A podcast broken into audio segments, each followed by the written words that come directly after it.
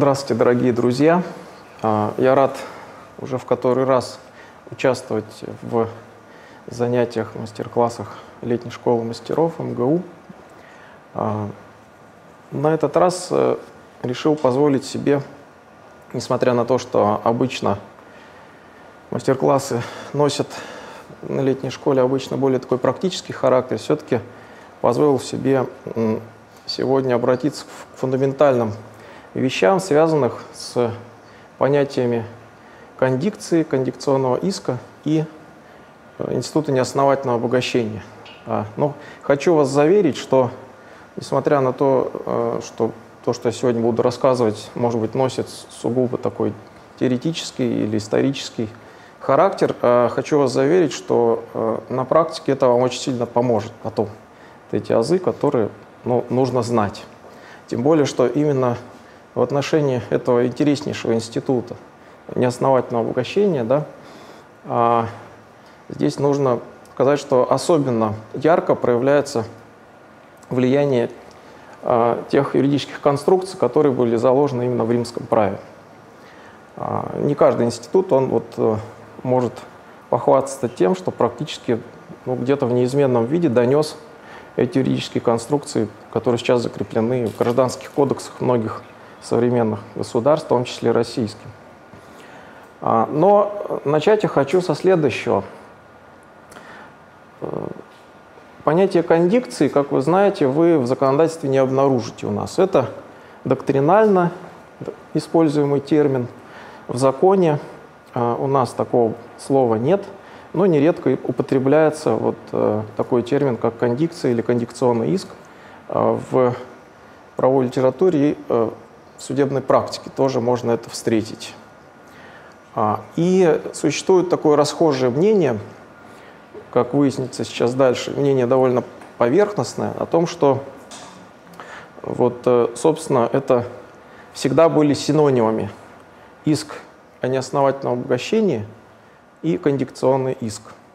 Даже можно в некоторых весьма авторитетных учебниках, которые посвящены не э, современному э, гражданскому праву, а именно в общем, претендуют на изложение этого в историческом аспекте, о том, как это было в римском праве, нередко можно встретить такое очень э, простое высказывание, что а кондикция – это и был иск неосновательного обогащения в римском праве. То есть кондикция – это иск неосновательного обогащения. И даже в учебнике МГУ в соответствующей главе можно увидеть, что а, слово кондикция означает получение а, неосновательного обогащения. Как э, показывает все-таки изучение источников, это не все так просто. Дело в том, что действительно в современной э, доктрине, в современной судебной практике вполне допустимо говорить о том, что под э, словом кондикция, кондикционное обязательство мы имеем в виду то, что в законе называется обязательство вследствие неосновательного обогащения и соответствующий иск, с помощью которого такие требования предъявляются. Но э, в римском праве, как выясняется, слово кондикция значило совершенно другое. Вот я хотел сегодня так окунуться в историю и рассказать о том, как этот интереснейший и э, действительно важнейший институт, он очень серьезное влияние оказал на развитие, в принципе, римского права, э, особенно когда речь идет именно о обязательном праве, о личных исках. А что же такое вообще слово «кондикция»? Ну вот э, Гай пишет, что слово «кондикция» или «кондицери» на древнем языке означало то же, что и «денунциары», то есть что-то торжественно объявлять, торжественное объявление. Почему э, вот это слово дало название соответствующему иску? Потому что э, когда этот институт зарождался в древнем римском процессе, как вы знаете, он назывался еще легисакционным процессом и существовало несколько э, так называемых законных исков, то есть несколько исковых таких форм, только с помощью которых и можно было предъявлять какие-либо требования. Почему так было? Ну, немножко здесь еще дальше уже окунемся, может быть, в философию или даже в антропологию. А как вообще зарождалось право и как вообще зарождались суды? Почему люди пришли к выводу о том, что нужен суд? А, ну, безусловно, в самом начале развития человечества, да, как решались споры, если кто-то, например, взял чужое, а тот, кто э, оказался лишенным этого, с этим не согласен. Решалось это с помощью насилия, с помощью, соответственно, драк, убийств. Вот, и кто был сильнее, тот и оказывался прав. Люди со временем поняли, что ну, вот такой способ решения проблемы ну, очень чреват серьезными издержками, и, может быть, все-таки хотелось бы ну, вот, найти какой-то инструмент, чтобы споры решать так, чтобы по меньшей мере оставаться живым или непокалеченным. Именно так и э, зародилась идея у кого-то гениального человека о том, что в таком случае нужно вместо того, чтобы драться, нужно обратиться к кому-то авторитетному э, третьему, да, чтобы он рассудил и этот спор разрешил. И изначально эту роль выполняли даже не судьи, а те, кто имел дело с общением с, с божественным, да, вот с какими-то божествами, то есть жрецы. И вообще первоначально вот э, э, разрешение споров, оно носило именно сакральный характер. Почему? Потому что ну, вот, нужен был кто-то очень авторитетный, чтобы как бы на, на свою песню там, э, наступить и э, позволить кому-то в чьи-то другие руки отдать решение очень важного для человека спора. Конечно, если этот третий облечен какой-то сакральной властью, то вот ему в общем, оба очень рассерженных друг на друга человека, они могут поручить, полагаясь на вот божественное, разрешение их спора. Ну а там, где э, речь шла о общении с божествами, как вы знаете, очень важное значение имели э, сакральные процедуры, ритуалы. Именно поэтому э, в древнем процессе было важным, кто как прикоснется к предмету спора специальной палочкой кто какие слова вовремя произнесет. И малейшее а, а, нарушение вот этого ритуала, оно влекло просто невозможность, а, ну, отказ в защите. И этим и объясняется то, что изначально можно было споры разрешать только в очень типичных ситуациях. Для этого существовали несколько так называемых законных исков, legis actio они назывались. И изначально было э, только четыре вида таких легис акцио, а, но а, уже в последний как бы, этап развития древнего римского процесса появился пятый. О нем мы сейчас и будем вести речь. Это так называемый legis actio per conditionem. Вот она, кондикция появилась. В чем э, состоял ритуал, который, э, с помощью которого вот этот такой иск предъявлялся? Нужно было по свидетельству Гая прийти э, к своему э, оппоненту и торжественно ему объявить. Я утверждаю, что ты мне должен там столько-то сестерций. Если ты согласен с этим, то у нас спора нет, э, тогда ты мне просто э, их отдашь. Если же ты не согласен, я уведомляю тебя о том, торжественно тебе объявляю о том, что на 30-й день мы должны явиться к претору для выбора судьи. Вы помните, да, что э, древний римский процесс состоял из двух стадий – инюре и инюдицо. На первом этапе нужно было прийти к претору, который э, высказывал определенное мнение, вот, э, но сам спор не разрешал, а лишь э, вот это мнение по поводу спора высказывал – и формировал как бы такую инструкцию для уже потом судьи, который будет спор рассматривать. Если выяснится, что обстоятельства были такие, то решить нужно так. Если выяснится, что обстоятельства такие, то решить нужно так. И назначал э, судью. Причем судья непосредственно, он не являлся э, сам юристом. Это скорее можно назвать таким аналогом третейского судьи, который вот э, разбирался только в фактах. Вот, и э, окончательное решение выносил именно в соответствии с тем указанием, который давал претор. И вот, собственно, э, роль кондикции она и состояла в том, чтобы объявить на, о том, что на 30-й день мы придем к, судьи, к претору, и он нам назначит судью, раз уж у нас возник по этому поводу спор.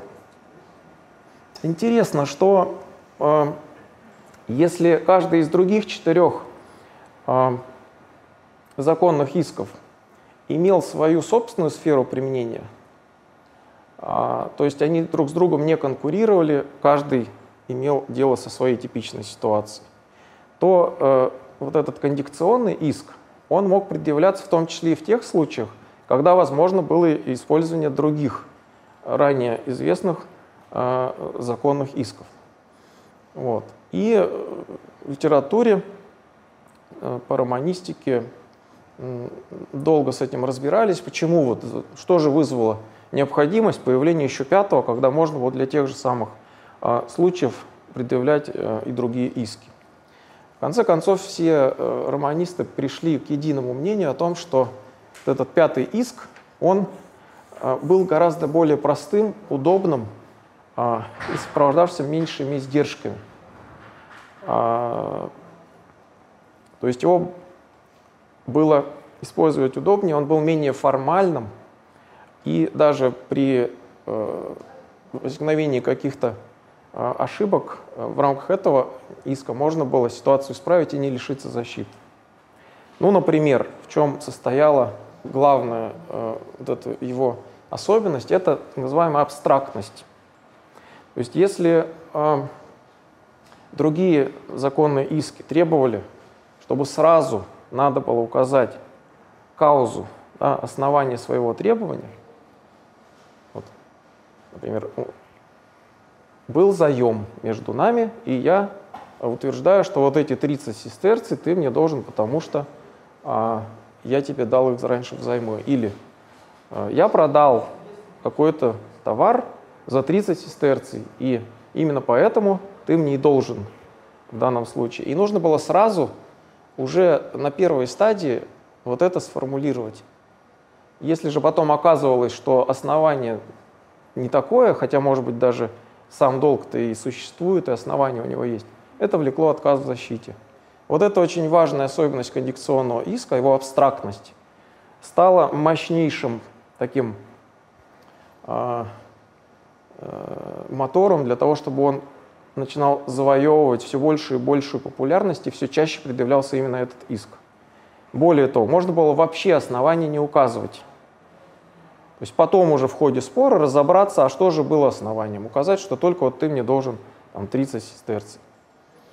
А, естественно, вот э, ну, люди, они разумные, да, они э, риски просчитывали а, э, свои и понимали, что вот этот иск, он гораздо более интересен, да, и более удобен. И мало того, позволял а, защищать даже такие требования, которые ранее никогда еще никто не предъявлял. Вот, вот это еще очень важная его особенность. Абстрактность конъюнкционного иска позволила с помощью него защищать совершенно новые какие-то э, требования по тем основаниям, которые, возможно, даже еще э, предшественники, э, юристы, да, с ними еще дела не имели, но в данной ситуации разобравшись, понимали, э, приходили к выводу, что справедливо будет все-таки защиту дать. Вот. И уже потом это становилось таким новыми-новыми шагами на пути развития обязательного права.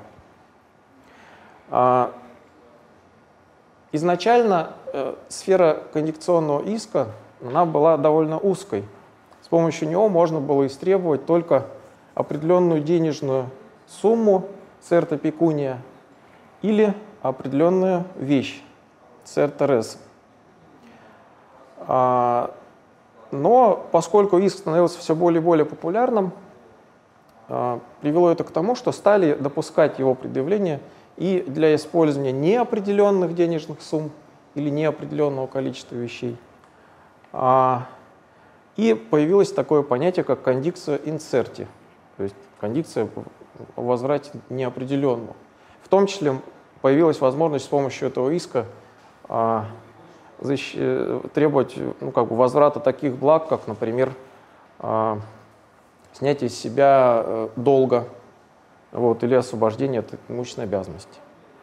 А, и постепенно э, мы можем увидеть в источниках, что а, даже встречается такое понятие, как кондикция генералис, так называемая генеральная кондикция. Но это не та генеральная кондикция, о которой вот сейчас мы можем вести речь, имея в виду, что есть некое общее правило о том, что если кто-то за счет другого обогатился, то можно такой иск предъявить. Вот. Тогда такого понятия не было, вот, несмотря на то, что некоторые э, ошибочно пишут, что именно тогда уже вот эта генеральная кондикция сформировалась. Тогда под кондикция генералис понималось то, что с помощью кондикции э, стало иметь возможным, стало быть возможным, а, в принципе, истребование любых благ. И серта пекуни, и инцерта пекуни и так далее. То есть вообще любые блага могли истребоваться с помощью кондикции. И вот, э, собственно, это и стало причиной того, что если раньше для э, защиты требований с каких-либо оснований использовались вот эти вот другие законные иски, то в конце концов стали с помощью кондикции э, все чаще предъявлять эти требования, привело это к абсолютной победе института кондикции, к тому, что этот личный иск, кондикция, да, а, с помощью кондикции стали защищаться вообще все требования по каким-либо обязательствам. То есть понятие кондикции стало синонимом понятия обязательного личного иска.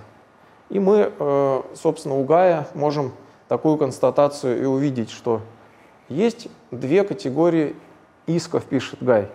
Вечные иски мы называем виндикациями, а личные иски мы называем кондикциями. Таким образом, в римском праве кондикция означала любой вообще личный иск, будь то иск о э, истребовании цены по договору купли-продажи, либо об оплате по найму, либо о неосновательном обогащении, либо о деликте. Все это были кондикции. Вот что по-настоящему изначально значило слово кондикция, а не иск о неосновательном обогащении. Действительно, вот в современном уже доктрине не будет ошибкой применительно к ну, вот, институту неосновательного обогащения пользоваться как синонимом понятия кондикционного обязательства. Так же, как не будет ошибкой, например, пользоваться термином «реституция» для обозначения в российском праве а, института последствий недействительности сделок, возврат в первоначальное положение. Но здесь на самом деле то же самое. В римском праве термин реституция означал совершенно другое. Реституция in integrum означало просто возвращение в первоначальное положение с точки зрения юридической. То есть когда аннулировалась, например, сделка, вот это и означало реституцию in integrum, а не возврат даже того, что по этой сделке было передано. Вот, поэтому я призываю вас вот э, не верить тому, кто пишет в своих работах, что вот, значит, в римском праве было понятие кондикционного обязательства, это и были, значит, вот все требования неосновательного обогащения. Это были вообще любые личные иски. Но как связано все-таки понятие кондикции именно с требованием о неосновательном обогащении? Я уже говорил о том, что именно мощным таким а, плюсом да, и преимуществом конъюнкционного иска было то, что с помощью него, раз он абстрактный, можно было предъявлять требования, а, в основании которых лежали а, обстоятельства, которые ранее не встречались, да, не были известны. То есть понятно, что если речь идет, например, о купле-продаже, да, то вот эти обстоятельства и ранее уже, которые часто встречались, и ложились потом в основание иска. А если, например, вот просто произошло, что, ну вот как в, в источниках, например, можно увидеть, то, что было принесено силой рек, может быть истребовано посредством кондикции, да? Можем вот такое увидеть изречение древнего юриста. О чем идет речь? Ну, у кого-то лодку с причала оторвало и принесло на чужой земельный, на чужой земельный участок, на берег прибило. Вот. И что в таком случае делать? Вот э, римские юристы в, каком, в, в каком-то какой-то момент с такой ситуацией столкнувшись, претор, ну, в общем, пришел к выводу, что, ну да, раньше такого не возникало да, у моих предшественников в практике, и назвать-то это неизвестно как. Но вот я даю кондикцию, потому что это справедливо. Несмотря на то, что даже и это не зависит вот такой вот, как бы, в данном случае обогащение, да, путем приобретения владения, а, не зависит от э, чьих-то действий, вот, просто вот стихия так поступила. Но, тем не менее, это привело к тому, что кто-то получил чужое. Вот. Или, как известно, вот э, договор Мены, да? У Костилыча Словского есть старенькая статья, где он пишет о том, что вот насмехается над теми, кто считает, что договор Мены — это самый древний договор. Вот. Он там как раз объясняет, что самым древним договором была не Мена, а Купля, а Мена вообще долгое время не была известна вообще э, такой вид договора рим, римскому праву. Но э, в конце концов, когда, и, и собственно его так и называли, беззаменной или непоименованный контракт, вот, среди таких непоименованных контрактов долгое время была мена. Когда кто-то не деньги э, договорился, что будет уплачено взамен товара, а другая вещь. Но что произойдет тогда, когда, допустим, э, раньше такого договора не знали? Ну вот к риэлтору пришли и говорят, а я вот лошадь договорился с, вот, с моим с ответчиком, что он э, мне даст лошадь, э, взамен э, я ему дам, там, не знаю, какую-нибудь мебель. Вот. А, а лошадь не передана. Или я мебель передал, а лошадь взамен не передана. Ну, несправедливо как-то, это не соответствует моей воле. Я-то планировал, что мы обменяемся эквивалентами, а тут получается так, что он обогащается таким образом. Вот. И вот именно с помощью кондикционного иска а, впервые была дана защита вот таким меновым договором. То есть, э, да, можно истребовать то, что было передано в, в, в намерении получить что-то взамен, можно истребовать это именно с помощью кондикционного личного иска. Возникает такое обязательство, несмотря на то, что раньше о таком контракте не знали. Вот. Что же было а, вот этой как бы мерилом, да, критерием, чтобы претор понимал, что вот в данном случае, хотя раньше с такими требованиями не сталкивались, защиту дать нужно. И здесь мы должны констатировать, что именно институт неосновательного обогащения, да, он очень глубоко, тесно связан с понятием таким, как справедливость, то есть с ключевым понятием вообще права, с понятием справедливости. И именно поэтому мы э, знаем о том, что в, в Дигестах Юстиниана есть такое, в общем, знаменитое изречение Помпония, который говорил о том, что э, согласно естественному праву справедливо, когда никто не может обогащаться в ущерб другому лицу. Вот. А, то есть выражает вот это максима, да, идею недопустимости неосновательного обогащения за счет другого лица. Потому что это несправедливо. Вот. Ну а дальше, если немножко углубиться в понятие справедливости, у, у римлян это называлось эквитас. Вот. Я здесь хочу вам посоветовать на эту тему замечательную работу э, Вениамина Михайловича Хвостова, очень нашего, одного из лучших романистов дореволюционных, магистерская диссертация которого была посвящена как раз вот этому понятию. Называлась она «Опыт характеристики понятий эквум и, и эквум юс а, в римской классической юриспруденции». Так вот, он говорил о том, что понятие справедливости, оно как бы, если попытаться разложить его на какие-то элементы, чтобы понять, что это значит, вот, ну, буквально эквитас, да, в римском праве означало от слова эквум равенство, да, равный. То есть справедливость это когда, ну, то, что мы сейчас называем принцип равенства всех перед законом судом, когда всем, всех по равному масштабу судят. Но если еще чуть глубже его проанализировать, то вот Вениамин Михайлович Хвостов, он э, его как бы разделил на, еще на два как бы, понятия. справедливость выражается, во-первых, в том, что частная воля э, лица, она должна уважаться, то, что мы сейчас называем принцип автономии воли в частном праве.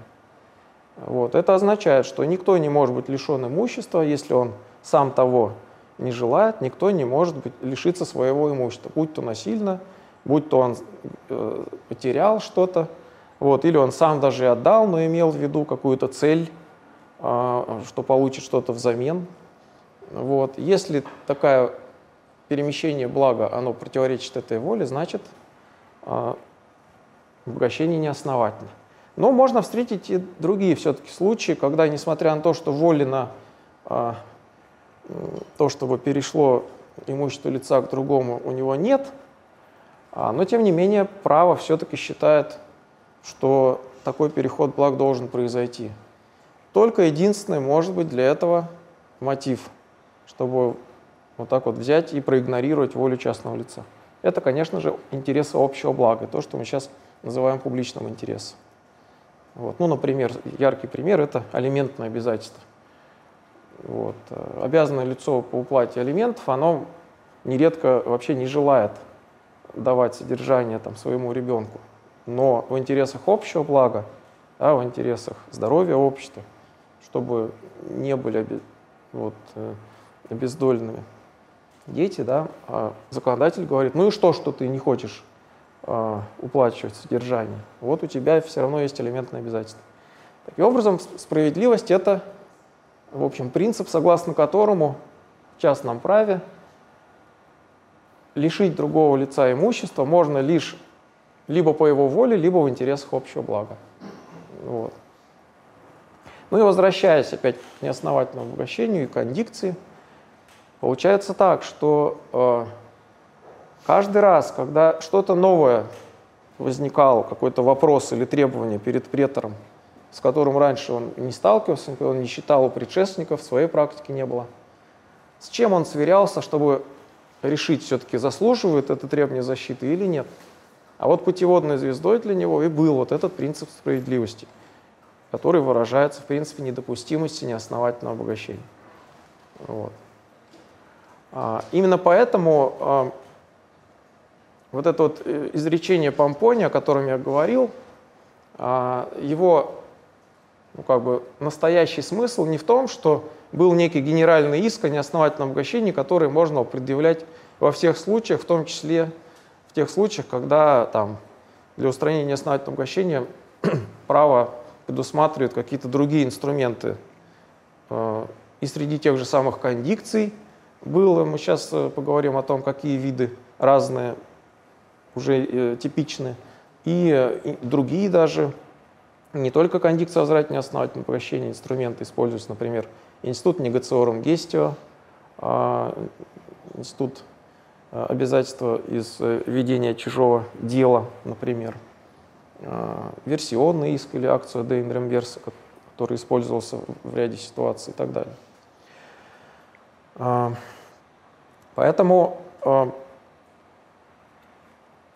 именно вот кондикция сыграла такую роль, которая завоевывала все больше и больше э,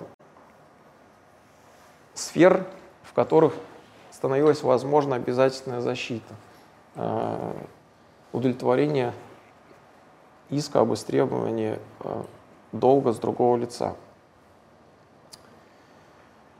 Ну, если пойти немного дальше, да, от древнего э, римского процесса уже к классическому римскому праву, где а, процесс сохранил деление на две стадии, in jure, in judicia, вот, и кондикция уже как, в принципе, такой победитель, вытеснивший все другие виды исков, э, по крайней мере, на поле обязательного права.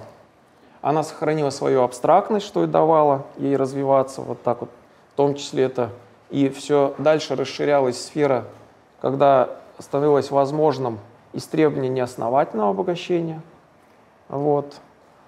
А, но дальше, когда мы переходим уже к изучению а, постклассического права, к, переходим, когда мы уже к анализу источников э, а, и результату кодификации, которые были произведены уже византийскими юристами, да, э, под руководством и по заданию императора Юстиниана, да, а, мы дальше можем уже констатировать, что уже вот в этом конце пути своего развития кондикция а, все-таки утратила свой абстрактный характер, и поскольку кодификаторы юстиановские, они э, имели склонность все разложить по полочкам, к тому времени уже было довольно много сформированных, типичных случаев вот таких кондикций. Но именно э, Дигеста Юстиниана нам дают ответ на вопрос, почему впоследствии все-таки сам термин кондикция, который раньше использовался вообще для обозначения любого личного иска, все чаще стал использоваться для обозначения не просто кондикции, а именно кондикция о возврате неосновательного обогащения. А, мы знаем, что э, там, каждому из э, договоров был посвящен Дигест Кристиниана свой, как бы, своя структурная единица их, э, соответствующий титул соответствующей книге Дигест. И постепенно вот те другие кондикции, которые предъявлялись для защиты требований по определенным видам договоров, получившим свое собственное название, там, например, эмцио вендицию, купли-продажи или локацию, кондукцию, э, наем. А, тогда уже отказались э, от использования как основного термина кондикции и стали использовать как для обозначения источника возникновения такого обязательства вот это собственное название соответствующего вида договора, например. А, но для неосновательного обогащения вот такого названия не появилось. Поэтому в дигестах Юстиниана, в книге 12, где, собственно, вот э, эти положения сосредоточены, они называются кондикциями. Вот. Сейчас мы, я кратко расскажу о том, какие именно виды кондикций мы э, в дигестах можем увидеть, как поименованные типичные случаи. А, Первое из них, э, ну, разумеется, они все сформировались уже не в период постклассический, когда кодификаторы их собирали в дигесты, а они сформировались э, э, за долгую историю развития там, от римского к классическому римскому праву. А, и потом уже были только эти результаты вот этого истории сведены и кодифицированы в книге 12 Дигест. Так кратко давайте я о них расскажу. Первый иск – это называемая кондикция индебити. Кондикция индебити – это иск об истребовании уплаченного по, э, ошибочно уплаченного по несуществующему долгу.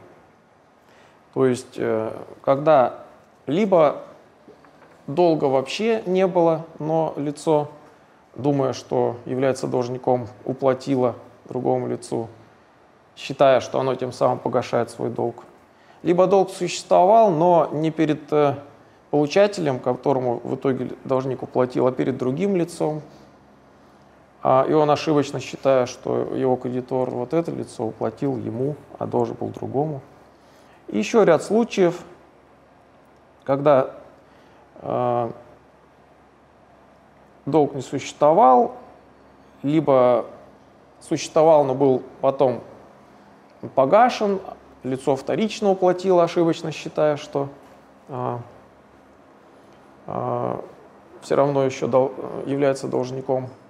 Еще довольно многообразное количество случаев, когда такой иск давался, все их объединяет именно вот эта ошибка в существовании обязательств. То есть мог, мог уже не платить, долго уже не существовал, он заплатил. Вот это и называлось кондикция индебити. И важнейшим признаком, важнейшими а, а, квалифицирующими признаками для предъявления этого иска являлось, во-первых, передача другому лицу имущества а, какого-либо блага с намерением, не просто передачи, да, а именно с намерением погасить свой долг, а, и ошибка. Потому что а, в том случае, когда лицо хоть и уже э, не являлось должником, но сознательно, несмотря на это, другому лицу уплачивало, вот такой иск удовлетворению не подлежал. Ну, в источниках можно встретить э, такое объяснение, что э, это не потому, что таким образом он хотел одарить, да, может быть, в принципе, прямого намерения э, произвести дарение не было, но раз он так безразлично относился и, зная о том, что платить не должен, все-таки уплатил, вот во всяком случае такое лицо знало, что делает, значит, э, нельзя с помощью кондикции истребовать такому обязательству. Также э, нельзя с помощью было такой кондикции истребовать э, то, что было уплачено под называемым натуральным обязательством, э, когда, в принципе, если бы принудительно захотел кредитор свое требование защитить, ему бы в иске было отказано, потому что такое требование исковой защиты не обладало. Но если добровольно ему уплатили, то в таком случае вот Э, нельзя вот этому должнику требовать по кондикции возврата. Касалось это и э, ситуации, когда э, можно было еще какое-то время не платить, но досрочно было уплачено. Долг все равно есть, значит, он не является неосновательным такой платеж. Вот. Ну и просто натуральное обязательство, когда по суду если бы стали истребовать, то иск не был бы удовлетворен, но если добровольно уплатил, это не считалось а, неосновательным обогащением. Второй вид э, кондикции, который мы можем увидеть тоже в книге 12 Дигест в отдельном титуле, это так называемая кондикция кауза дата, кауза нон секута. А, что в данном случае имелось в виду? Это такой иск, который предъявлялся в тех случаях, когда лицо совершал предоставление какое-то другому лицу, дата, да, в, с целью наступления в будущем какого-либо результата. Причем результат это должен был носить э, правомерный дозволенный характер. Вот что мы называем, э, на что указывает слово кауза, да, цель. Но впоследствии этот результат не наступил, нон секута. И вот в таком случае, а, хоть и по воле лишался своего имущества, кто-то передавал другому. А, но поскольку эта воля была обусловлена какой-то целью, например, кто-то дает другому денег, чтобы вот этот другой съездил в другой город и что-то сделал для него там. Или деньги передаются в качестве приданого, а, а женитьба потом расстроилась и брак э, не был заключен, а деньги переданы, например, или имущества. Тоже цель уже недостижима, которая имелась изначально в виду. Сначала, когда передавалось правовое основание было, но впоследствии оно отпало. Или вот то же самое мена. Кто-то передал другому лошадь, имея в виду, что взамен получит там, стол, а, но, например, этот стол сгорел, да, и он уже не может получить э, взамен своей лошади его. И вот цель недостижима оказывается, значит, можно требовать назад. А следующий вид кондикций – это так называемая э, кондикция обтурпим каузом или кондикция эстурпис кауза. А, она была направлена на истребование того, что тоже было предоставлено в предположении определенного результата, но этот результат э, носил порочащий, недозволенный характер – причем порочащий именно а, получателя. Только в этом случае такая кондикция удовлетворялась. Ну, какие случаи имелись в виду? Например, а, если кто-то похитил э, человека и требует за него выкуп. Вот э, люди, чтобы спасти этого человека, уплачивают деньги. Конечно, этот результат, они именно им руководствовались, когда деньги передавали, но он носит такой безнравственный характер и порочит получателя. Поэтому такие деньги следует взыскать. А, но вот, э, например, если речь идет о взятке, уплаченной судье, то римское право в данном случае решение давало такое. Если этот недозволенный результат порочит обе стороны, не только получателя, но и того, кто, пусть и неосновательно, да, потому что кауза — это основание безнравственное, а, передавал, в таком случае никакого удовлетворения иска быть не может, потому что пользовались принципом, никто не может приходить в суд с грязными руками. И не может суд а, удовлетворять требования, если оно основано на неправомерном поведении того, кто его предъявляет. Вот такой интересный институт. А. Следующий вид кондикции – это так называемая кондикция ex in justa causa. Слово in justa означает, что незаконное основание. В принципе, примыкает это к ex turpis causa, но под незаконным основанием понималось либо правонарушение, либо э, сделка, которая в результате нарушения закона являлась недействительной. А, и в таком случае предъявлялся вот такой иск, кондикция ex in justa causa. Его разновидностью была так называемая кондикция фуртива, то есть кондикция о возврате того, что было украдено.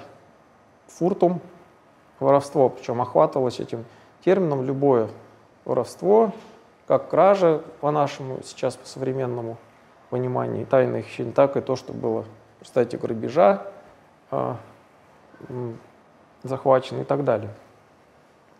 Чем, э, вот здесь вот, э, чем этот иск характеризовался? В отличие от, и, кстати, предыдущий тоже, вот в отличие от кондикции индебити и кондикции кауза дата нан секута, где, в принципе, ну, так просто складывалось, но нельзя было бы сказать, что ответчик э, э, как-то себя вел нехорошо вот. И, как правило, такие случаи э, возникали тогда, когда ответчик не знал о неосновательности. Вот. И тогда отвечал он очень льготным образом, то есть истребовать можно было только то, что в данном случае осталось к этому моменту у такого ответчика. А вот если речь идет о фурт о фуртум, да, а, там получалось так, что раз мы имеем дело с вором, причем к вору приравнивалось также и поведение того, кто, зная о том, что получает недолжное, он все-таки э, сознательно это берет. Вот.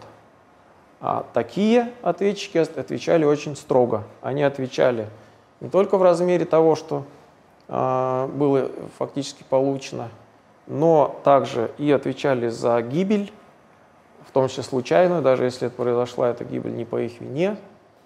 Вот. А, и таким образом, вот, как писал Гай, из ненависти к ворам, а, вот они отвечали вот таким строгим образом. А. Кстати, здесь вот интересен вопрос о том, как конкурировали иногда кондикции, как личные иски, с иском виндикационным.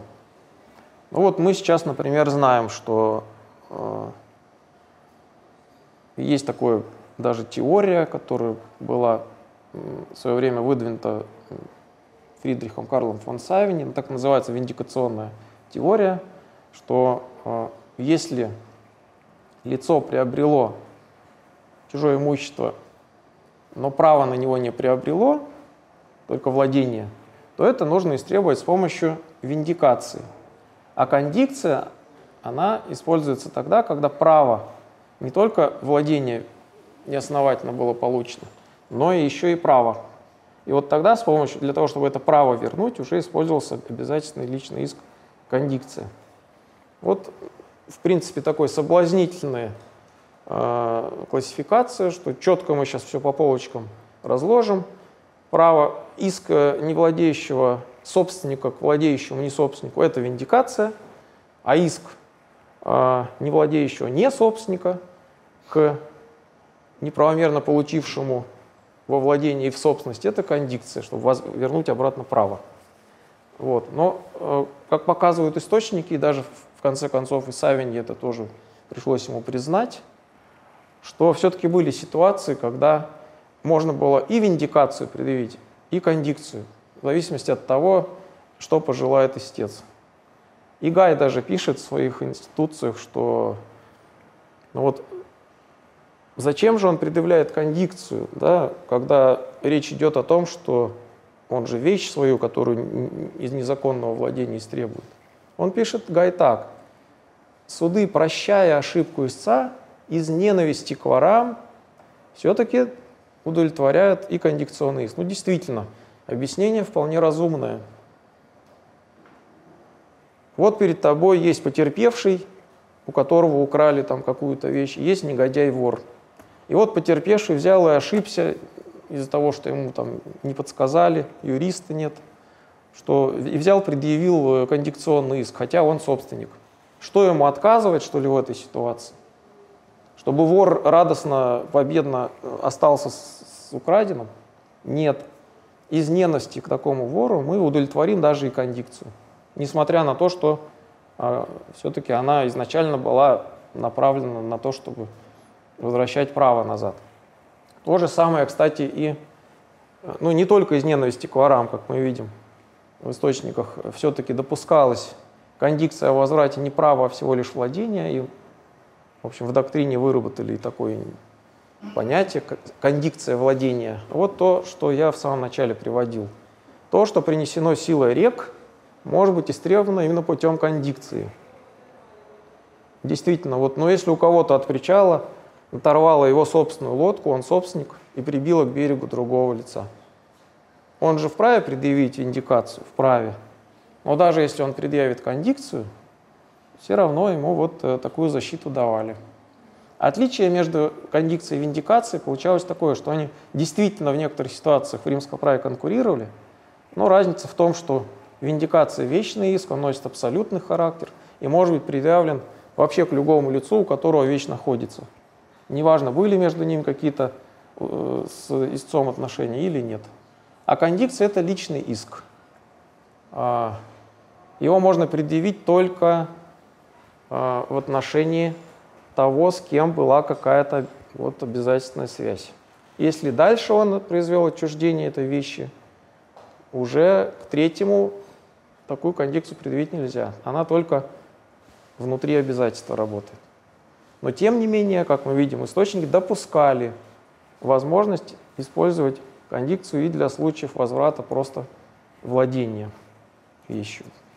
Другое объяснение, которое тоже вполне интересно, заключается в том, что, возможно, и само владение рассматривалось как некая ценность, самостоятельная ценность, которая тоже таким образом даже и в отсутствии приобретаемого права все равно означает некое обогащение ответчика, а значит можно для этого, как и для истребования любого другого блага, применять кондикцию. Ну, на этот счет ведутся жаркие споры. Вот, в принципе, вас адресую к соответствующей литературе. И, наконец, э, пятый вид, э, упомянутый в 12 э, книге Дигест, это так называемая кондикция сине кауза. И вот по, по этому виду кондикции тоже было масса споров.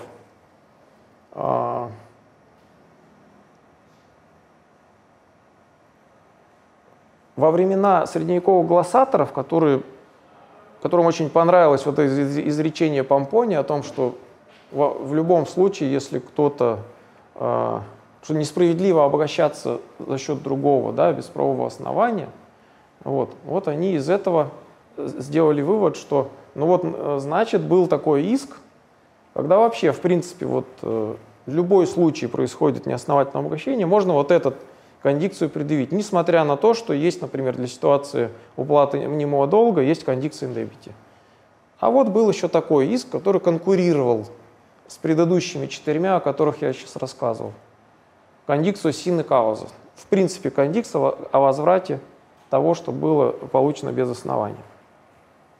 Но э, дальше, когда уже стали кондуктисты разбираться более внимательно, а что же действительно в источниках было написано на эту тему, они все-таки все пришли к единодушному мнению, что вот эта кондикция сины кауза, она была не генеральным вот таким иском, конкурирующим с другими поименованными, она имела дело с ситуациями, которые не были охвачены поименованными, но все-таки представляли собой ситуацию неосновательного угощения, получения чего-либо без правового основания, но не э, охвачены вот этими поименованными предыдущими четырьмя. То есть это субсидиарный иск, восполнительный. Вот. И именно этот подход на самом деле оказался правильным. Вот. И, ну, и пандектисты XIX века, и современные романисты к этому выводу приходят.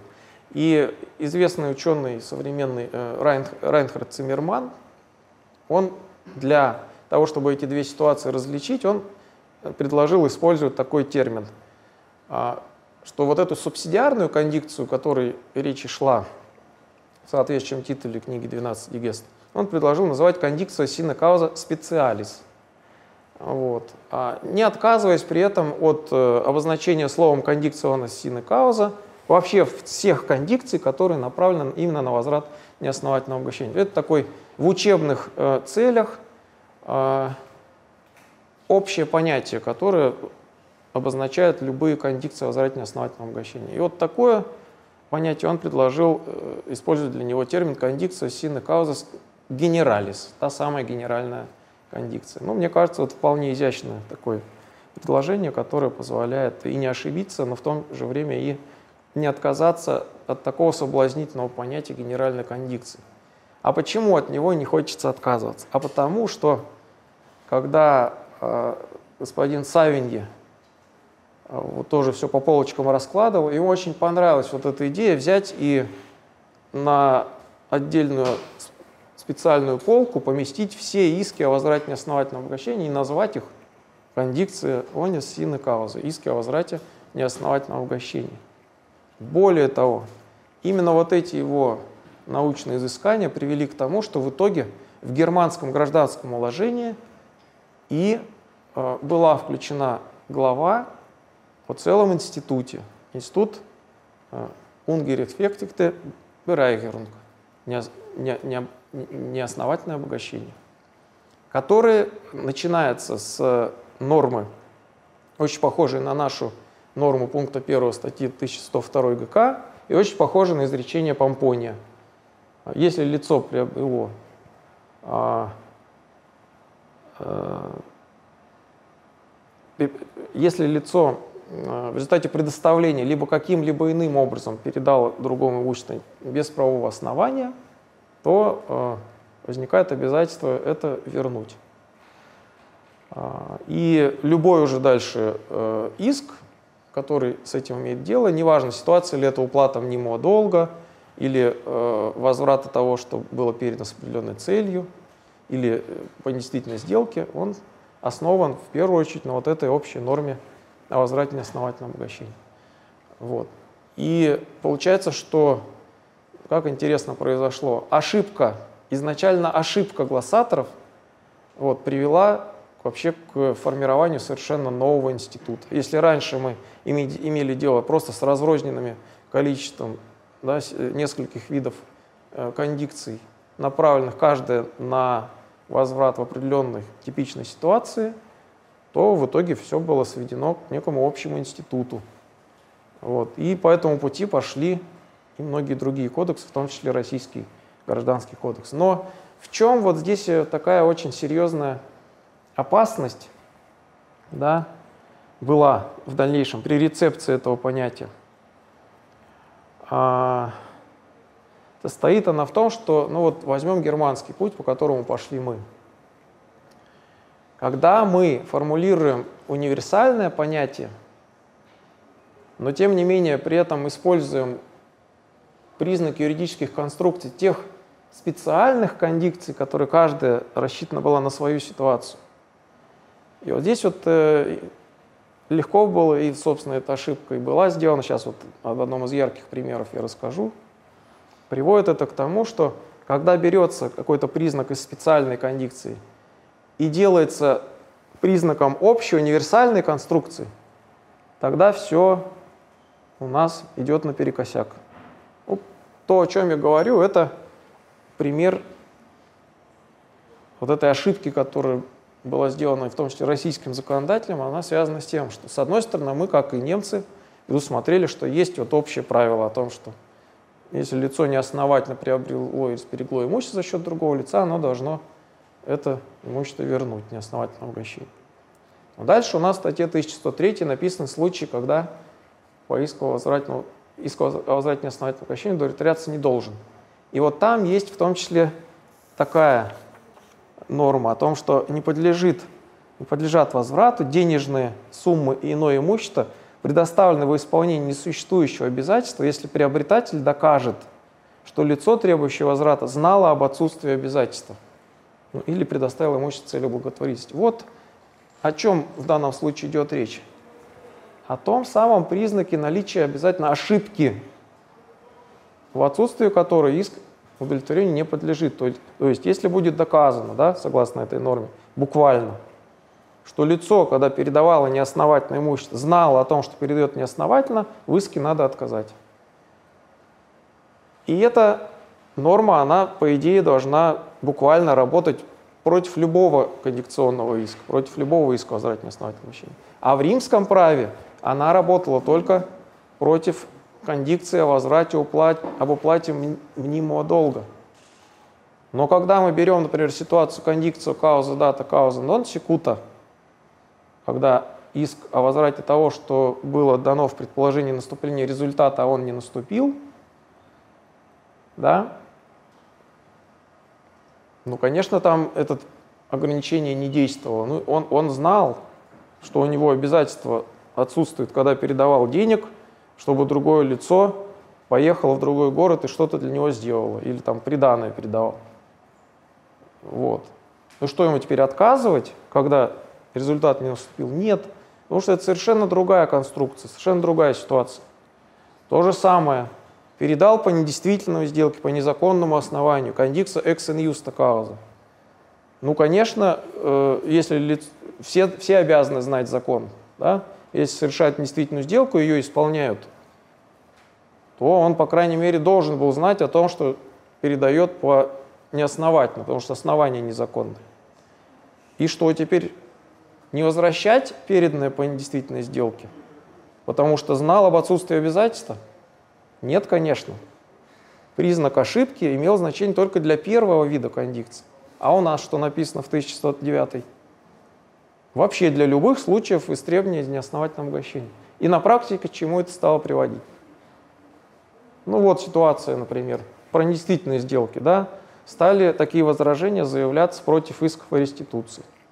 Вот же написано, что правила главы 60 у нас применяются, в 1103 статье написано, в том числе к требованиям о возврате исполненной по недействительной сделке. А в главе 60 есть правило о том, что надо в иске отказать, если знал об отсутствии обязательства. Но ты же должен был знать закон, сделку-то совершал действительную.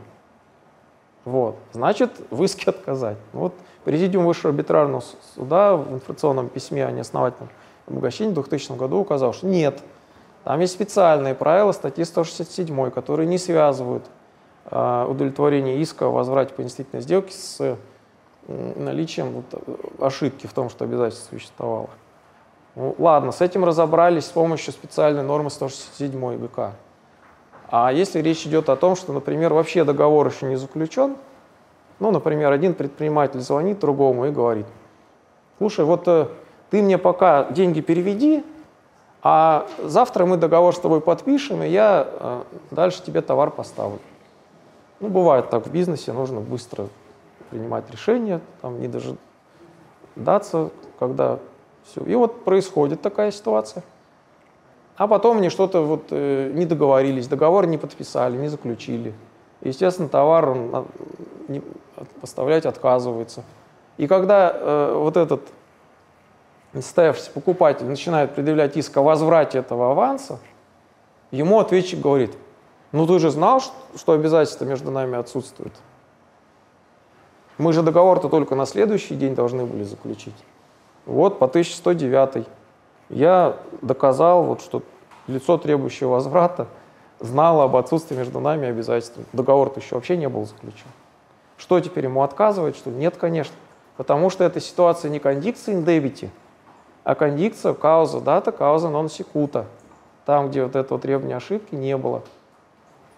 А, и вот поэтому высший арбитражный суд, а, в, принципе, а, в своих разъяснениях, сначала в конкретном деле, потом в разъяснениях, он очень резко сузил де действие вот этой нормы. Он написал, что она применяться должна лишь тогда, вот это возражение и отказ в иске должен быть лишь тогда, когда истец имел намерение другое лицо одарить, либо передавал имущество целью благотворительности. То есть вместо вообще любого случая, когда знал об отсутствии обязательств, свели только до случаев, а, когда имел намерение одарить. Вот. И много таких примеров можно в практике увидеть, когда несмотря на то, что ответчик ссылается на пункт 4 статьи 1109, а, вот, пользуясь вот этим подходом, а, все-таки иск удовлетворяют. Вот еще один пример из практики, тоже интересный, был Высшего арбитражного суда. Когда э, участница ООО продала свою долю, а ей еще потом в течение двух лет платили прибыль, как дивиденды. Да? Вот. А, и когда все-таки опомнились и потребовали возврата этих неосновательно полученных дивидендов, потому что она уже участником не являлась, она ответчик возразила, но вы ведь же э, должны были знать о том, что э, уплачиваете неосновательно, а должны были знать потому, что так получилось, что в том деле покупателем этой доли был э, директор этого ООО. Ну, то есть, а, естественно, ООО в его лице не могло не знать о том, что уже дивиденды выплачиваются не тому. Вот. Высший арбитражный суд, президиум Высшего арбитражного суда указал, что нельзя ссылаться на эту норму, потому что никакого намерения э, предоставить этого имущества безвозмездно не было. Значит, в данном случае иск должен быть удовлетворен. А, многие современные кодификации вслед за традицией римского права сохранили вот этот признак ошибки – и французский гражданский кодекс сохранил, а, и германское гражданское уложение. Но, правда, там сделано все-таки так, что не настолько универсализировали этот признак, вот, и он применяется только в тех случаях, в которых и должен применяться. А отличие состоит только в том, на каком время доказывания этого. Во Франции более жесткий подход. Истец должен доказать, что он ошибался, для того, чтобы иск ему был удовлетворен о возврате уплаченного по недолжному. А, а в Германии подход, что наоборот ответчик должен доказать, что истец не ошибался, уплачивал сознательно, чтобы в иске было отказано. Вот. Ну и наш, в принципе, кодекс, он тоже пошел по вот этой более мягкому э, пути распределения бремени доказывания, но, как я уже сказал, в принципе, в судебной практике высший суд вообще э, практически исключил этот признак ошибки. И на самом деле сделано это было совершенно верно – и интересно, что уже более современные европейские кодификации, они, в принципе, уже и в законе отказываются от этого признака ошибки. Ярким примером является э, Гражданский кодекс Нидерландов. Вот. Там иск о возврате недолжного, он не связан с тем, что обязательно этот э, платеж недолжного был ошибочным. И голландские э, ученые даже придумали такой латиноязычный термин для наукообразного обозначения этой ситуации «condicio in debiti sine errore». То есть истребуем, даже если недолжно уплачено было и не по ошибке. Мне кажется, вот это правильный путь, и в идеале нам бы тоже из-под пункта 4 статьи 1109 вот это упоминание о том, что лицо знало об отсутствии обязательств, лучше бы вовсе исключить, чтобы вот такого рода соблазна не давать.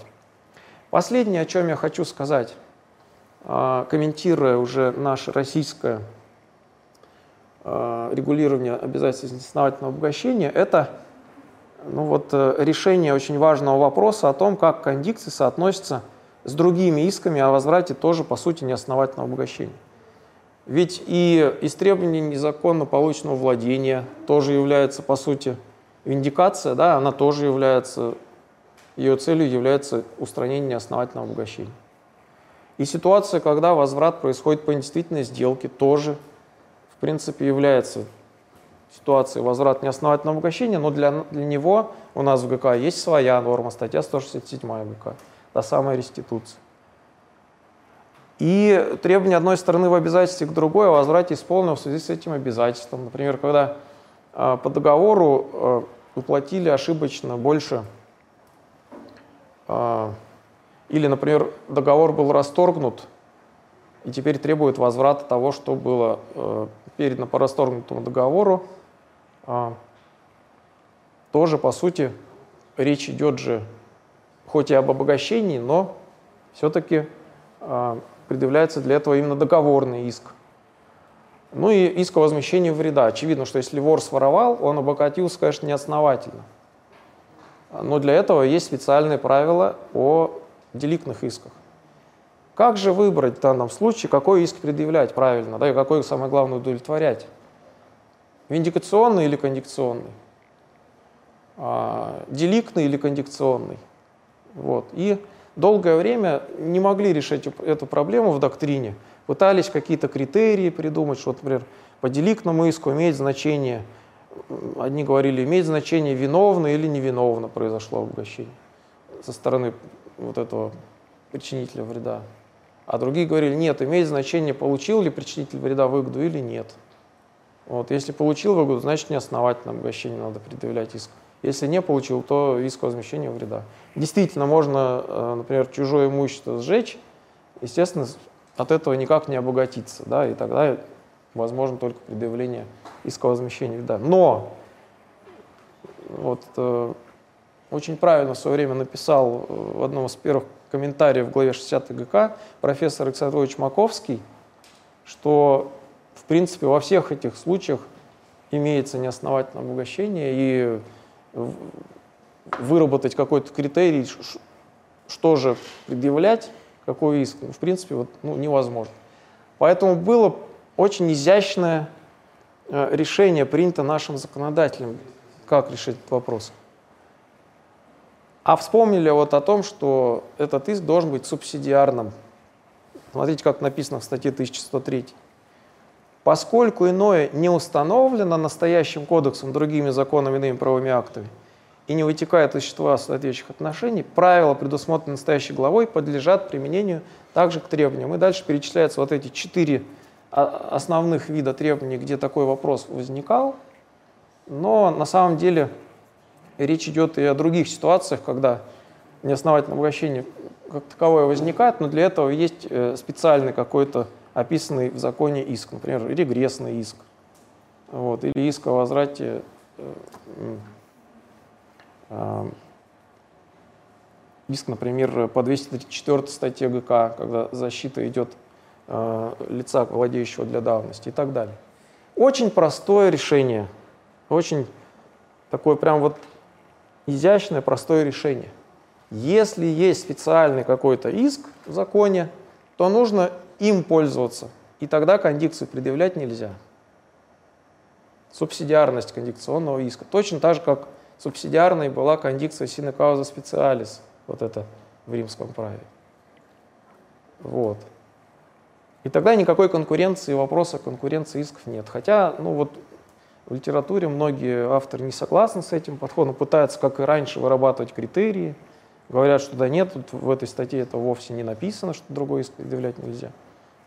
На мой взгляд, вот именно это здесь и написано. Но еще одно значение этой нормы, важное очень, оно состоит не только в том, что если есть специальный иск, то предъявлять кондикцию нельзя, а нужно предъявлять специальный.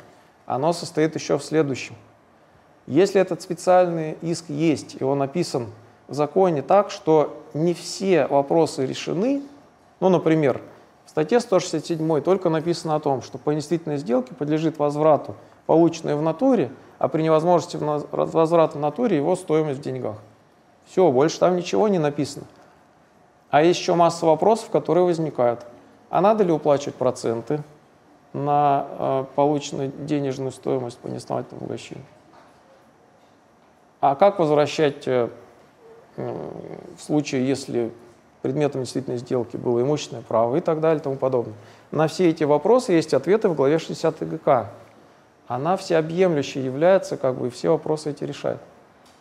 А, И решение здесь предусмотрено такое. Если вы чего-то, поскольку иное не предусмотрено в специальных правилах, да, вы можете пользоваться для восполнения вот этих пробелов общими положениями главы 60. Иск будет реституционным, да, о недействительности сделки, о возврате исполненного. Но проценты на сумму обогащения, если окажется, что э, только одна сторона исполнила сделку и передавала деньги, а другая сторона не исполнила, вот в этом случае подлежит применению правила 1107 ГК об уплате на эту сумму процентов по, 390, ну, по ключевой ставке. А, и вот, таким образом, у нас глава 60 приобретает роль такой общей части – для всех требований, направленных на устранение основательного обогащения. Ну вот как в разделе о, в главе о купле-продаже, да, есть несколько параграфов. Есть параграф первый, общее положение, и дальше идет там розничная купля-продажа, поставка, там, энергоснабжение и так далее. Вот. Сначала мы применяем правила отдельном разновидности договора. И если что-то там недостаточно, мы тогда обращаемся к общему положению, параграфу первому. Так вот, глава 60 ГК она и выполняет роль такого параграфа первого да, для всех требований, направленных на устранение основательного обогащения, будь то виндикация, иск о возмещении вреда там, и так далее. Вот такое вот очень интересное решение, предусмотрено именно российским гражданским кодексом. Оно такое, э, можно сказать, является такой стилевой особенностью именно нашего правопорядка и тех, кто писал свои кодексы ну, на основании модельного кодекса ГК стран СНГ.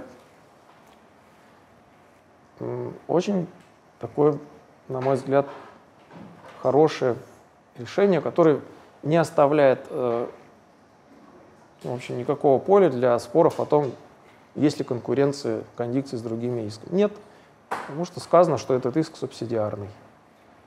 Вот. И при этом э, какие-либо пробелы, если какая-то из э, ситуаций мало урегулирована специальными положениями закона, можно восполнять с помощью положения главы 60 ГК.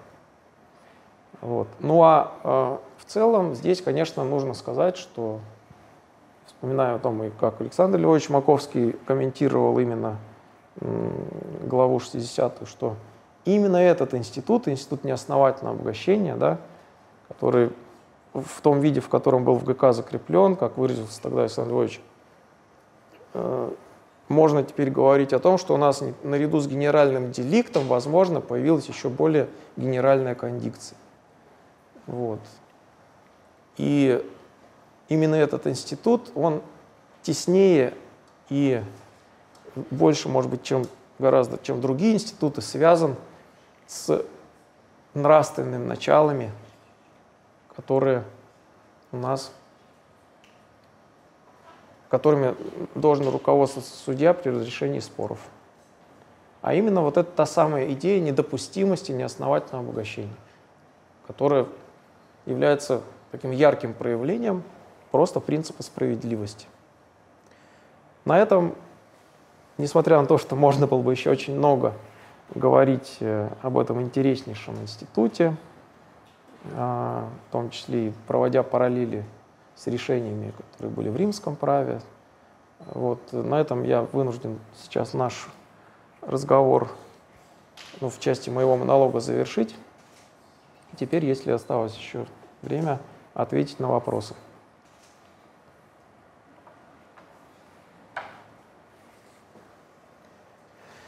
Так, я просто зачитываю, да? Вопрос от Робинзона Айландова. Вопросы. Почему при кондикции владения происходит истребование именно владения, как фактической позиции, а не самой вещи? А ответ мой такой. А при кондикции владения истребуется именно сама вещь. Потому что э, удовлетворение этого иска будет означать возврат вещи. В отличие от ситуации, когда у нас кондикция используется для возврата права когда вместе с вещью еще и э, возвращается право на нее. Поэтому здесь э, можно сравнить кондикцию владения с виндикацией. истребуется вещь. Я предвижу вопрос о том, что а как же, э, в принципе, может быть, э, как же можно приобрести вещь, не приобретая на нее право, вот, и многие ученые, в принципе, так довольно безапелляционно высказываются на тему того, что, в принципе, приобретение возможно только в виде приобретения имущественного права, и все. На это очень легко, простой есть ответ. Помните, у нас есть такое понятие добросовестный приобретатель. Именно приобретатель. Вот. Да, во многих случаях добросовестный приобретатель приобретает право, но не во всех. Если имущество выбыло помимо воли, приобретатель хоть и добросовестный,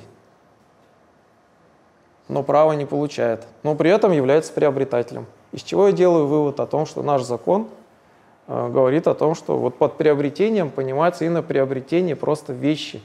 И истребоваться, возвращаясь к вашему вопросу, при кондикции владения будет именно вещь. Но поскольку права на нее нет, возвращаться будет вещь из владения, во владение истца. Но хочу здесь, э, пользуясь все-таки случаем, чтобы меня неправильно не поняли, а, все-таки предупредить, что это не означает, что вот мы сейчас во всех случаях начнем пользоваться кондикцией владения. В существующем российском праве очень узкая сфера осталась для этой самой кондикции владения. Ну и, собственно, описан этот случай, как вы помните, в обзоре Высшего арбитражного суда по незаключенным договорам, где рассмотрена ситуация, когда по незаключенному договору аренды э, было передано имущество, и вот когда ответчик э, стал ссылаться на то, что у истца нет никакого права на это имущество, и как же это я буду не собственнику возвращать, ну, там президиум Высшего ветеранного суда в этом информационном письме говорит. А мы на основании нормы неосновательного угощения у тебя истребуем из владения с помощью кондикции, потому что ты получил эту вещь от истца, а у тебя никакого права на нее нет. Второй вопрос. На странице своей работы 2010 года вы обосновывали переход вещи в собственность приобретателя через двойную сделку. Не могли бы вы более детально разъяснить этот момент? Довольно творческое осмысление моей работы, потому что я точно совершенно о каких-то двойных сделках не говорил. Я могу себе предположить, о чем идет речь, но сейчас нет возможности более подробно об этом говорить. А, может быть, речь идет о том, что когда я обосновывал, что при неразличимом смешении вещей мы с помощью кондикции тоже истребуем из владения, да, например, кто-то э, себе в амбар э, высыпал ведро чужого зерна, это смешалось с его зерном. Вот. А, я там обосновывал, что пока у нас э, в Гражданском кодексе не появилось правило о том, какой вечный эффект это имеет, а именно вот проект реформы вечного права предполагает закрепление классического решения, что должна возникать общая долевая собственность пропорционально смешавшимся количеству вещей, принадлежавших каждому из, э, сособ, из собственников. А, но пока, покуда этой нормы сейчас у нас нет, я вот не соглашаюсь с теми, кто считает, что просто с помощью этого смешения в результате него просто переходит право собственности к тому, в чем владение это смешалось. Вот. И там я рассуждал о том, что а, именно кондикция в данном случае будет применяться, но с помощью кондикции будет истребоваться именно вот а, такое же количество вещей. И а, при удовлетворении этого иска, когда получит обратно ведро такого же зерна истец, он как бы своим поведением таким образом а. Выражает волю на переход того, зерна, которое, может быть, оказалось в результате ранее принадлежало ему, но в собственности ответчика. Вот, э, он таким образом выражает волеизъявление на а, переход его в, в собственность этого ответчика после того, как получил от него соответствующее количество по иску неосновательного обещания. И вот да, я там, в принципе, соглашался с тем, что у нас э, в данном случае вот это вот предоставление, оно само по себе является сделкой. Вот, может быть, об этом вы имеете в виду. А, анонимный участник. Денис Васильевич, спасибо за лекцию. Подскажите, пожалуйста, что значит кауза неосновательного обогащения для современного российского законодательства? Все читаю и никак не пойму. Спасибо. А, очень простой у меня ответ на этот вопрос. И как раз то, что, то о чем перед этим я говорил из римского права, да, оно позволяет на него, на мой взгляд, дать очень четкий ответ. И показывает в том числе вот эту вот проблемность э, института. Видите, в каждой из этих кондикций, которые э, и Помпоний, да, и потом Савинь объединил под общим названием кондикциона сина кауза, то есть без основания. Тем не менее, слово кауза в каждой из этих кондикций не означало одно и то же, а, потому что вообще, в принципе, у слова кауза, как писал Гамбаров, более 30 значений в латинском языке. Но в данном случае именно в кондикциях возвращения основательного обращения имелось в виду под каузой следующее. Кондикция кауза дата, кауза нансекута, как уже говорил, это цель. Была какая-то кауза, да, цель, дата, я что-то дал в предположении цели, и потом нон секута, эта цель не оправдалась. Экстурпис кауза тоже цель, но только безнравственная, в отличие от дозволенной в кондикции кауза дата кауза нон секута. Кондикция индебити тоже цель, Потому что э, я уплачивал с целью погасить долг, а оказалось, что никакого долга нет, значит, э, нет правомерного основания под этим. Но вот в других видах кондикций, ex in justa causa, речь идет не о цели. Как я уже говорил, in justa causa – это неправомерное основание в смысле юридического факта. То есть либо это правонарушение, там воровство, деликт, либо это не, не сделка. И там уже цель не имеет значения, с какой целью ты передавал по недействительной сделке. Цель-то она может и есть, но юридический факт недействительно, а значит ваша цель, она игнорируется судом. Значит, второе мы видим в данном случае значение слова «кауза». И за что, впрочем, и критиковали Савиньи, и потом и сам институт, как он был закреплен, закреплен в германского гражданского уложения, а вслед за ним и в других кодексах по германскому образцу. Что вы назвали что-то, как бы положили э, в основании института какой-то вот общий признак, соединили там то, что в римском праве совершенно были разные ситуации, абсолютно разные. И просто из-за того, что одним словом обозначались разные понятия, из-за того, что слово было одно, вы все это в одну кучу все смешали. А надо рассматривать каждую ситуацию отдельно. Да, в этом проблема есть, но мне кажется, что все-таки правопорядки, они с этим справились в итоге и синтезировали вот из этих двух значений каузы единое понятие каузы. Смотрите, для того, чтобы понять, есть ли правовое основание у перемещения блага, а, нужно сначала ответить на вопрос – а, е, а была ли вот эта цель да, у того, за чей счет обогащение произошло, сообразно ли с его волей произошло это обогащение? Он вообще, у него было намерение, чтобы имущество передать другому? Смотрим на эту цель. Если этой цели не было, вот, либо эта цель не осуществилась, значит обогащение неосновательно. Но и в этом проявляется значение именно частной воли, да, возвращаемся к тому, как справедливость у нас разлагается на два элемента. Хвостов о чем писал. Что первый главный элемент, что справедливо, когда имущество переходит согласно воле лица. Если помимо воли, то имущество не должно переходить. И только в одном случае можно игнорировать эту волю. В интересах общего блага, в публичных интересах. Например, а, вот, сделка у нас совершена с нарушением правила о форме, например, подлежит нотариальному удостоверению, а не была нотариальным удостоверением. Воля-то, может, и была передать имущество. Но поскольку сделка недействительна, да, вот это нарушение поражает юридический факт, он становится неправомерным, то уже воля того, кто имущество по этой сделке передавал, она игнорируется. Значит, во вторую очередь мы должны выяснить, а чем легитимирована эта воля, как она становится видимой для права. Она может стать видимой для права и приобрести значение именно правового основания, вот эта цель, которой руководствуется лицо, передавая имущество. Либо с помощью сделки, либо с помощью прямого указания закона.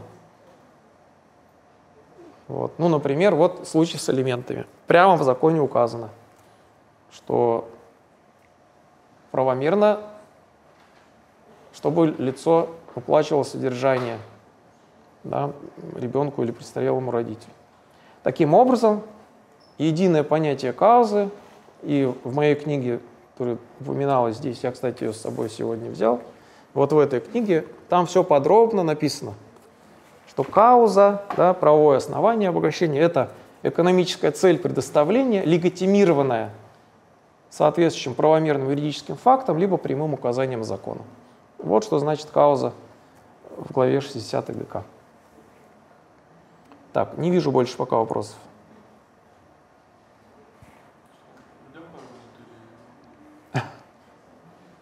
Так, в чате вроде тоже ничего не вижу. Ну, я думаю, на сегодня достаточно.